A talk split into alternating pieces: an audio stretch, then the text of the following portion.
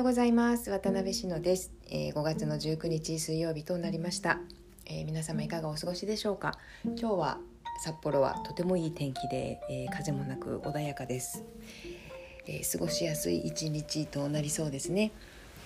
えーと今日はあの古典のハイブリッド開催についての振り返りをしたいと思います。で私の経験が、まあ、今後皆さんが何かそういったあのハイブレハイブリッドな形で何かを、えー、催すという時のご参考になるかどうかはわからないんですが、まあ、一つの経験として、えー、シェアしたらいいかなと思いまして、えー、今お話をしようと思いました。うん、今回、えーとまあ、いろいろな状況があり、えー、リアルなご来場と、えーと、インスタグラムの毎日夕方のライブ配信とあともう一つ急遽、えー、Zoom でご参加いただくということの3つですね、えー、試してみたわけなんです、まあ、試すというかチャレンジしてみました。あのご来場いただけない方にも会場の雰囲気を見ていただけるかなということでね、えー、開催をしてみましたで Zoom でご参加いただくというのがかなりやっぱりちょっと難しかったです正直あのいや正直っていうことでもないんですけどあのご参加いただいた方も数名いらっしゃって、えー、本当に興味を持ってそういうふうにあのご予約くださってねすごく楽しみにしていましたと言ってくださって本当にありがとうございました。ただ私なんかその気持ちに十分にお答えできなかったなっていうちょっとこう反省というか後悔というかあのもありましてっていうのはやはりねあの同時っていうのはちょっと難しいですね。やっぱりね。あの画面にご来場くださってる方が映り込んでしまうっていうのもありますしあの、まあ、例を取るとこう例えば何か人と話をしている時に電話が鳴って「あちょっとすいません」みたいな感じでその方電話取ってなんかごしょごしょって話をしますよね。そういう時ってなんか残された方ってちょっと若干こう置いてきぼりみたいな気持ちになりませんかね。そのような状況を、えー、開催者が作ってしまうっていうのはうん、開催側、うん、開催側が作ってしまうっていうのはちょっとあんまり良くないなと思いましてまあだから時間を完全に分けるかその Zoom なら Zoom の時間というふうに分けるか、えー、何かそういう手立てが必要だったなということを後で考えました。私はなんか単純に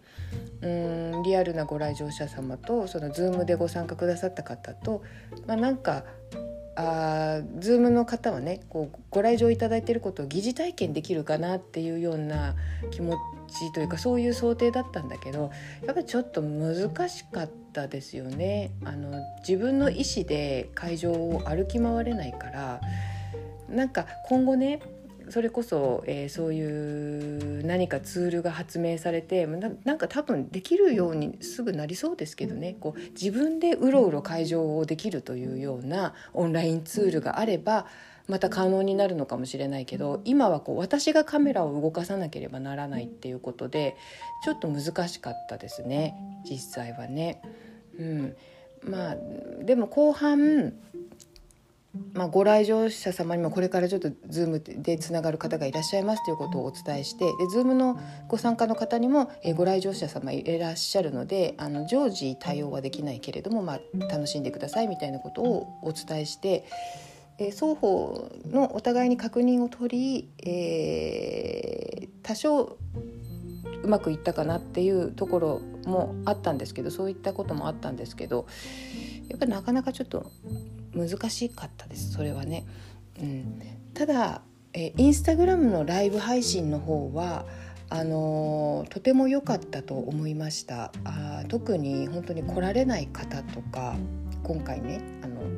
まあ、私の方で制約を設けたのもありますし、えー、やはりちょっと心配なので外出は控えたいですっていう方もいらっしゃったしあと道外の方とかあなかなかこう直接来ることが難しい地域に住んでいらっしゃる方とかね道内でもね。っていう方にもあのお届けできる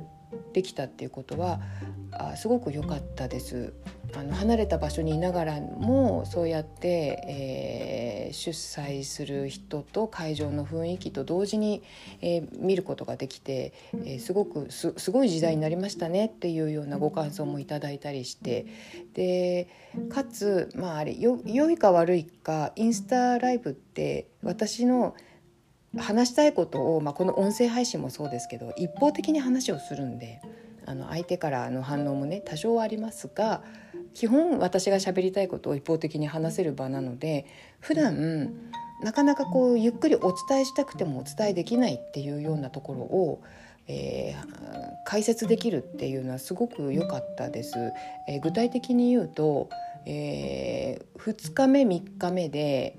えーとね、2日目が私は織の縦糸の種類と密度について話をしてるんですよ。それね私ずっと皆さんになんか知ってもらいたいなって思っていたことだったんですよね。でなんとなくブログとかにも書いてたんですけどやっぱ文章で書くのも非常に難しいんでやっぱり実物を見ながらこれがこういうことでっていうことをお話しするのが一番いいんですけどなぜかというとあのその縦糸の選び方とか織り密度によって、えー、布の風合い全然違ってくるんでなんかご依頼いただく時にそこまで依頼いただけると私もすごく作りやすいんですよ。なんか今までだったらなんとなく、あのー、そういうことをお伝えするんだけどあの相手の方もなんかよく分かんないからお任せしますっていう風になるんですよねどうしてももちろんそうそうなると思うんですよよく分かんないから。うん、なので私がなんかこう想像をして、えー、この方だってこのこの使い方だったらきっとこれかなっていうことで作るんだけどやっぱりそれだけだとちょっと心もとないんですよね。本当にそれでいいのかなっていうところが、えー、最終確認というか最終の意思確認ができないというか。うん、で出来上がってからなんかイメージと違ったってなっちゃってもね嫌なのでまあなんか今回個展で来てくださった方たちとお話をしていたらなんかそのイメージと違うということも含めて楽しみたいっておっしゃってくださる方もすごく多くっていやなんかもう皆さんの本当温かさと愛情をすごく感じたんですけどあのイメージと違ってでもなんかそれとずっと一緒にいるとだんだんそれが良くなってくるからあのなんて言うのかな必ずしもその自分の確固たるイメージがあってねそれにそれそのままを作ってほしいっていうことじゃないんですよねっていうこともおっしゃってくださってね。本当にありがたいですよね。うん、なんかそういうふうに捉えていただけてるっていうのが、まあ、あの素材もあ染料もそういった自然のものっていうことも、えー、考えてくださっての発言だと思うんですけれどね。なんかあそのようなこともお聞きできてよかったんだけど、まあ、それはそれとしても、うん、あのー、多分お好きな風合いとかその方が大事に思っていらっしゃることってあると思うのでえー、そういうところと絡めてその縦糸の太さとか種類とかその密度とかでそれに伴うくずくずの糸の使い方とか風合いっていうことも私も私の中でずっとその辺は微調整しながら試行錯誤しているところなんですよね。あの絹糸作っていただいてる方にも相談したりしながらやっているところなので。うん、なんかそういうご希望まで伺えるとすごくあのー、マニアックですけどね。でもなんかそういうマニアックな楽しみってありますよね。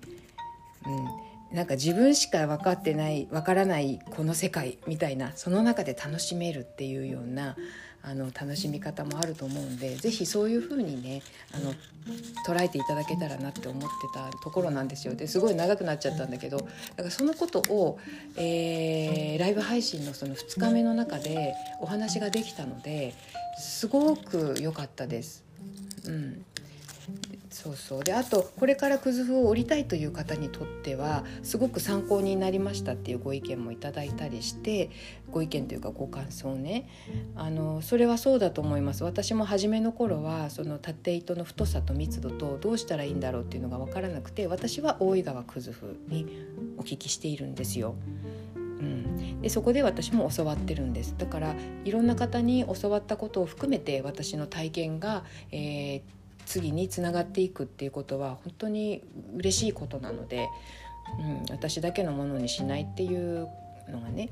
すごく大事だと思うんで、えー、そういった意味でもあライブ配信はすごく良かったです。はい、だからあれですよね Zoom でつなぐにしても、まあ、事前予約にして、えー、いや事前予約してもしなくてもいいんだけど